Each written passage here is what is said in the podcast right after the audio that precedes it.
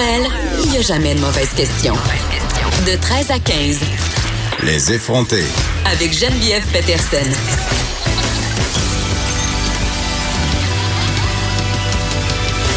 Cube Radio. Bon vendredi tout le monde, j'espère que vous allez bien. Moi je vais très bien parce que hier je me suis adonnée à une première cette année. Je suis allée me glisser avec mes enfants. Et là, euh, je dis oui, vous avez bien entendu, je dis me glisser du verbe se glisser. C'est un sagnéisme. Je sais qu'ici, là, à Montréal et dans d'autres régions du Québec, vous dites juste glisser. Mais moi, c'est ça. Si vous écoutez mon émission, vous devez accepter ce pari linguistique. Parfois, je suis sagnéenne. Souvent, je suis sagnéenne. Tout le temps. Donc, je dis se glisser et parfois même, je dis prendre la bus. Qu'est-ce que vous voulez? Il faut que vous m'acceptiez comme je suis.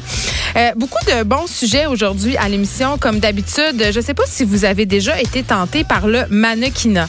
Euh, moi, quand j'étais adolescente, c'était mon rêve à peine caché, mon rêve secret. Et dans le temps, déjà, on nous mettait en garde contre les agences douteuses. Vous savez, ces agences qui euh, pullulent dans les petites annonces. Dans le temps, c'était dans le journal. Maintenant, ces agences-là sont surtout sur Internet. On peut les retrouver sur Kijiji. On peut les retrouver aussi même sur Facebook. Elles ont pignon sur rue, entre guillemets. JE s'est attardé à l'une d'entre elles, l'une de ces agences de mannequins-là douteuses qui fait payer euh, ces futurs mannequins internationaux, c'est ce qu'ils leur promettent en tout cas, euh, des portfolios à 5 600 dollars. Euh, ils leur font espérer, hein, capitaliser sur ce rêve-là de devenir quelqu'un, de devenir une vedette, de devenir un mannequin international. Alors, plus de 800 mannequins amateurs québécois ont été floués par cette agence de mannequins-là, qui est une agence aussi de casting. On leur soutirait comme je l'ai dit, des centaines de dollars en leur faisant miroiter des contrats avec des magazines. Et cette affaire-là a fait l'objet d'un reportage de JE qui a été diffusé hier. On aura Marie-Christine Bergeron avec nous. Marie-Christine euh, qui a participé, hein, c'est une journaliste d'enquête, à cette enquête-là de JE, euh, qui l'a conduite jusqu'en Floride hein, pour aller euh, confronter le propriétaire de cette agence-là. Vraiment, là, cette affaire qui a pris des tournures dignes d'un suspense hollywoodien. On va se promener d'Israël à Montréal euh, en passant par la Floride. Donc, il faut absolument être là. C'est une histoire rocambolesque que ce reportage de JE. Aussi, on a célébré le 11 novembre euh, de cette semaine la journée du souvenir journée qui fait honneur aux anciens combattants. Eh bien, 30 ans après leur admission dans toutes les sphères de l'armée, les femmes doivent encore lutter, même retraitées, pour prendre leur place, pour avoir leur place. C'est ce que nous apprenait euh, un article de Radio-Canada un peu plus tôt cette semaine. Et Madeleine Pilote-Côté, que vous connaissez bien, qui collabore à l'émission chaque semaine, chroniqueuse au Journal de Montréal et de Québec, nous parle de la situation des femmes dans l'armée.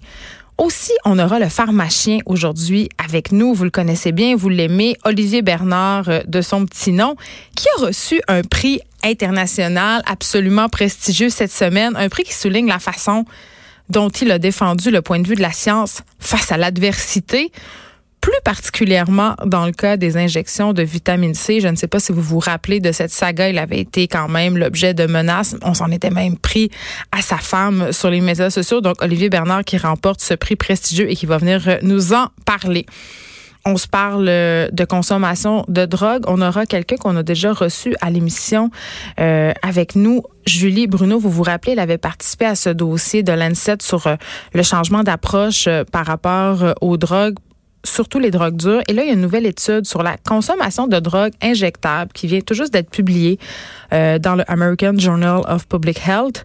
Euh, le nombre de personnes qui s'injectent des drogues aurait augmenté de 30% depuis 2011. Donc, le docteur Bruno sera avec nous pour nous parler des résultats de cette étude-là.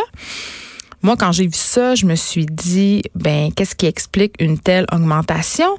Est-ce que vraiment on consomme plus de drogue injectable ou est-ce qu'il y a d'autres raisons? Est-ce qu'il y a d'autres choses qui se cachent derrière euh, cette statistique en apparence désolante? Normand Landry, aussi euh, professeur, euh, sera avec nous. Il a piloté il a piloté pardon, une publication qui s'appelle Pour en finir avec les fausses nouvelles. Alors, c'est un livre blanc sur l'éducation aux médias au Québec euh, qui propose de nous faire notre éducation ben, aux médias, mais aussi euh, à d'autres euh, organismes. Mais il s'attaque aux fake news. Donc, c'est un sujet d'actualité. On sait qu'en ce moment, c'est largement discuté. On en a parlé souvent à l'émission des fake news, parfois qui prennent de l'ampleur, qui se rendent très, très loin à l'heure des nouvelles à continu, à l'heure où on essaie de remplir, si on veut, euh, tout ce qu'on a à remplir, nous, les médias, parce que on peut consommer de la nouvelle 24 heures sous 24. Je croyais que c'était quand même un sujet très, très important à aborder parce qu'on est toujours à la recherche de solutions, évidemment, et de façon un peu d'éviter d'en faire euh, des fake news. Aussi, je vous parle de ce documentaire que j'ai vu et qui sort aujourd'hui à Montréal. Ça s'appelle Chef de brousse.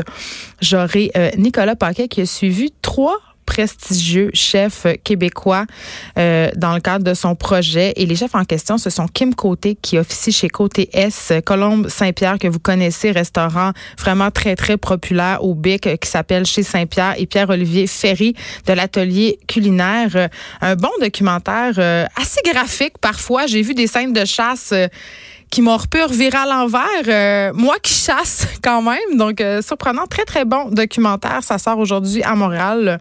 Catherine Parent est avec nous aussi, comme à chaque vendredi. Euh, elle nous présente la lexicologie amoureuse.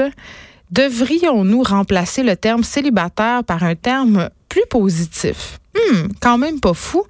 Est-ce qu'on a trop de préjugés et de jugements? Euh, par rapport euh, au statut de célibataire. Est-ce que cette expression-là stigmatise les gens qui ne sont pas dans une relation de couple? Est-ce que la société crée un clivage entre couple et célibataire? Euh, des questions auxquelles on va essayer de trouver des réponses avec Catherine Parent. Puis c'est drôle que Catherine ait décidé de nous parler de ça cette semaine. par hasard, j'ai écouté la semaine dernière le journal de Bridget Jones, qui est un film quand même assez célèbre des années 90 où euh, on nous raconte l'épopée, si on veut, d'une célibataire qui ne veut plus être célibataire et on nous présente vraiment le célibat comme une calamité, comme quelque chose de mauvais. Et il y a cette scène absolument délicieuse où Bridget se rend dans un souper où il y a seulement des gens en couple et où elle est euh, shamée tout le souper de son état. Euh, la série Sex and the City aussi est basée entièrement sur euh, cette idée aussi que le célibat, ben c'est vraiment pas le fun et que des femmes dans la trentaine devraient par tous les moyens trouver une façon de se caser. Je pense qu'on est rendu ailleurs euh, maintenant dans la société. Je pense que le, le célibat n'est plus autant mal vu qu'avant. Le concept de vieille fille, hein, vous savez, dans l'ancien temps, si passé 20 ans, t'étais pas marié ou si t'étais pas à côté, t'étais considéré comme une vieille fille. bon, évidemment, c'est désuet, mais dans certaines euh, autres contrées. C'est toujours le cas. Je regardais un documentaire euh, plutôt cette année sur Netflix sur des jeunes femmes en Inde qui cherchent euh, un bon parti des maris et ces femmes-là sont rendues genre à 32 ans pour la culture indienne, une femme de 32 ans qui n'est pas mariée, c'est l'équivalent d'une femme de 88 ans qui cherche un mari. Là. Ces femmes-là n'ont presque aucune chance de trouver un bon parti et ça les plonge dans une détresse absolument incroyable. Donc, on va se questionner sur ce concept de célibataire-là aujourd'hui aux effrontés. Mais avant, on va se parler d'Alain Finkielkraut, OK? Euh, Alain Finkielkraut, euh, combat entre Alain Finkielkraut et la féministe française Caroline de Haas. Euh, oratoire qui a mis la France à feu et à sang. Euh, en fait, ça dure depuis mercredi soir. Là, euh, je sais, là, c'est pas tout le monde qui sait c'est qui Alain Finkielkraut, donc je vous aide un peu. OK, c'est qui lui, Alain? OK?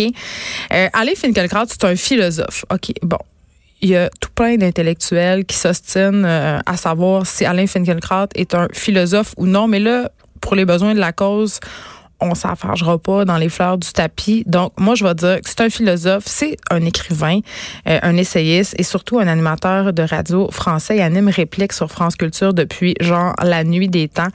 Euh, et il est membre de l'Académie française depuis 2014. tu sais, Alain Finkielkraut intervient régulièrement dans l'espace médiatique français, intellectuel, très, très respecté, euh, qui a beaucoup questionné l'identité juive, le mal dans la culture, la vie amoureuse aussi. Euh, je, je, vous avoue d'emblée, là, c'est un penseur que j'aime beaucoup. Je l'ai très, très, très, très, très fréquenté pendant mes études en sociologie des religions, même que j'ai une relation un peu amour-haine avec Alain Finkielkraut parce que j'étais jalouse de lui, parce que mon ex tripait tellement sur ses livres que parfois, en déjeunant le matin, il, me lisait d'en face. Donc, à un moment donné, j'étais juste écœurée d'Alain Finkielkraut, je voulais plus en entendre parler. Mais tout ça pour dire que c'est pas un deux de pique, OK? Le bonhomme... Mais là, là, là, là, là, notre bon Alain est au cœur de la tourmente. Il s'est pogné avec euh, Caroline Odas à une émission de télé et je vous raconte brièvement ce qui s'est passé. Il était invité au talk show La Grande Confrontation sur LCI. On connaît l'amour des Français pour le débat musclé. Et là, justement, à l'émission, on avait un débat sur la liberté d'opinion, la liberté d'expression. Et euh, le sujet est venu euh, sur la table. On a parlé des affaires de viol, euh, notamment par rapport aux histoires de Roman Polanski, ces histoires d'agression sexuelle, de viol rapportées dans les médias depuis des mois.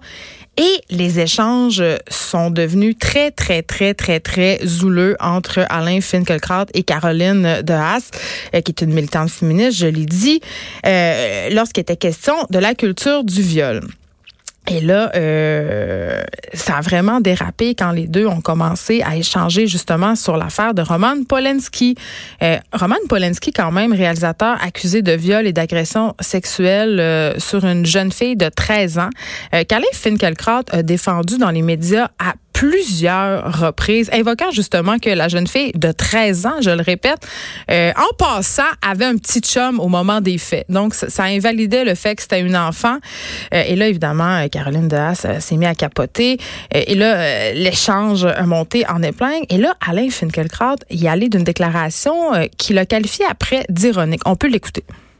Quand vous dites ça, Monsieur Finkielkraut, le message que vous envoyez à toutes les petites filles qui ont été violées dans ce pays, voilà, eh ben, je le dis aux hommes, violez les femmes. D'ailleurs, je viole la même tous les soirs. Vous n'avez pas le droit de dire ah, ça. mais tous les soirs. Vous n'avez pas le droit de dire ça, Monsieur Finkielkraut. Mais c'est du second degré. Mais c'est pas du second degré. Ça s'appelle. C'est pas drôle. Vous êtes, vous êtes, vous êtes absurde. Euh, on peut entendre quelques rires mal à l'aise euh, derrière. Et là, Alain Finkielkraut qui parlait justement de la culture du viol qui était vraiment exa euh, était tanné. il disait, bon, avant, quand on parlait de viol, on parlait vraiment de l'acte, de la pénétration forcée. Aujourd'hui, la culture du viol, il déplorait que ça englobe les blagues salaces, les dragueurs lourds, les attouchements, la galanterie.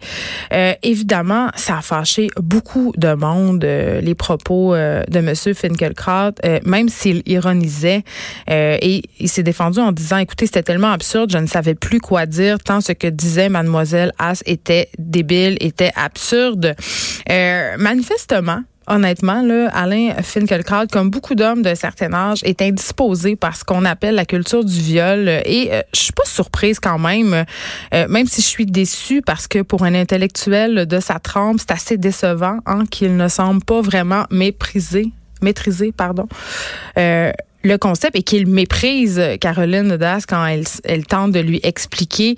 Euh, en gros, Monsieur Finkelkraut a l'air de penser que quand on parle de culture du viol, on dit que tous les hommes sont des violeurs en puissance. Et là, je veux juste faire un petit, un petit rappel, OK? Pas que je pense que Alain Finkelkraut m'écoute, mais sait-on jamais, je suis une jolie jeune femme? J'ironise ici. Euh, donc, quand on parle de culture du viol, on parle d'un ensemble de comportements. Ce sont des attitudes qui sont partagées au sein d'une société, ok, qui minimise, normalise, encourage le viol. Ok, on dit pas qu'un quelqu'un, un gars lourd qui qui drague, qui est insistant, qui est fatigué. On dit pas que c'est un violeur, OK, comme l'a suggéré Alain Finkielkraut en ondes mercredi soir. On dit juste que de rien dire, OK, que d'encourager ce type de comportement-là, que ce soit les attouchements, les commentaires déplacés, euh, de les normaliser, ces comportements-là, de les cautionner, de dire que c'est pas grave, eh bien, euh, cette culture-là amène des personnes à penser que disposer des femmes comme bon leur semble, c'est correct. Et ça peut mener, dans de très rares cas, dans de très, très rares cas, je le souligne au crayon méga gras en rouge qui highlight, OK? Ça peut mener ce genre de discours-là, ce genre de cautionnement-là.